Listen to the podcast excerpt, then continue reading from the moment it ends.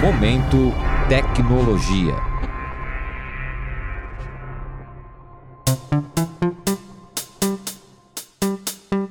Agroindústria produz toneladas de resíduos todos os anos, que são lançados no meio ambiente. A produção de feijão, por exemplo, tem quase a mesma quantidade de resíduos do que o próprio alimento. Alessandra, você sabia que esses resíduos podem ser utilizados para a produção de açúcar fermentado? Oi, Júlia. Não, não sabia. Mas sei que o açúcar fermentado é muito importante para a produção de queijos, pães e outros fermentados. Mas como esse açúcar pode vir dos resíduos gerados pela agroindústria? Para ajudar a gente a entender esse processo, vamos conversar com Maria de Lourdes Teixeira de Moraes Polizelli sobre a patente Produção de Coquetel Enzimático, Sacarificante e o seu uso, que ela desenvolveu. Maria, Ajuda a gente a entender o que é essa patente? Presente Tecnologia propõe o cultivo do fungo Aspergillus brasiliense em palha de feijão, visando o quê? A obtenção de um coquetel enzimático para a sacarificação do bagaço de cevada, que é obtido da indústria cervejeira da região de Ribeirão Preto. O bagaço de cevada apresenta alto teor de açúcares redutores, que são chamados também açúcares fermentescíveis, dado o seu alto percentual de celulose e hemicelulose. Sendo assim, o bagaço de cevada é uma biomassa factível de uso para sacarificação.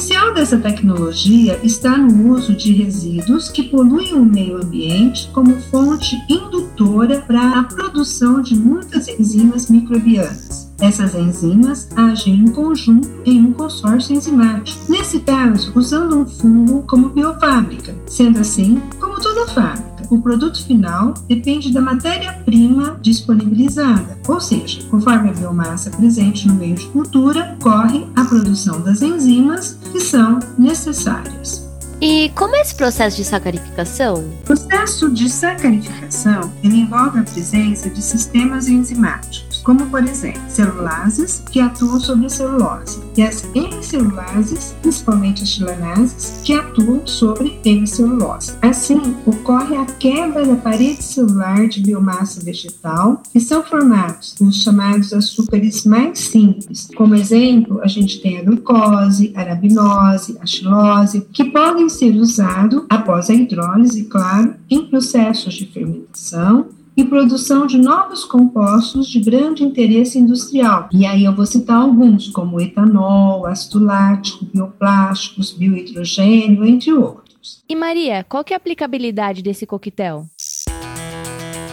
Esse coquetel foi desenvolvido visando a sacarificação do bagaço de cevada, que é um resíduo muito comum no Brasil, devido principalmente à imensa produção de cerveja. Bom, vai ser muito difícil dar uma vazão útil para toda essa biomassa de resíduos de cerveja. Entretanto, uma vez que este é um coquetel enzimático que nós estamos propondo, contendo enzimas essenciais para a hidrólise de açúcares da parede celular de resíduos vegetais, a sua aplicabilidade pode ser expandida para diversos outros tipos de biomassa que contêm uma composição parecida.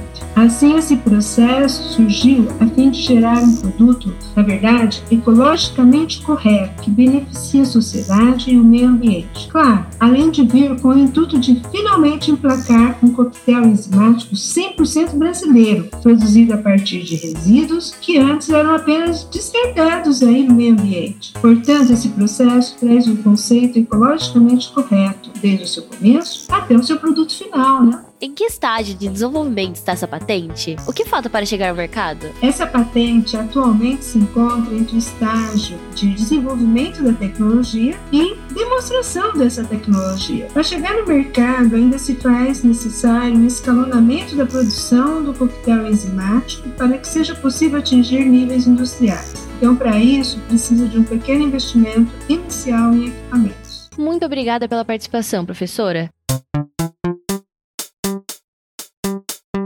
Neste episódio, falamos com Maria de Lourdes Polizelli sobre a patente Produção de Coquetel Enzimático, Sacarificante e o seu uso. Fique por dentro deste e dos outros episódios em jornaldausp.br, atualidades e nos demais agregadores de podcast. Até lá! Momento Tecnologia.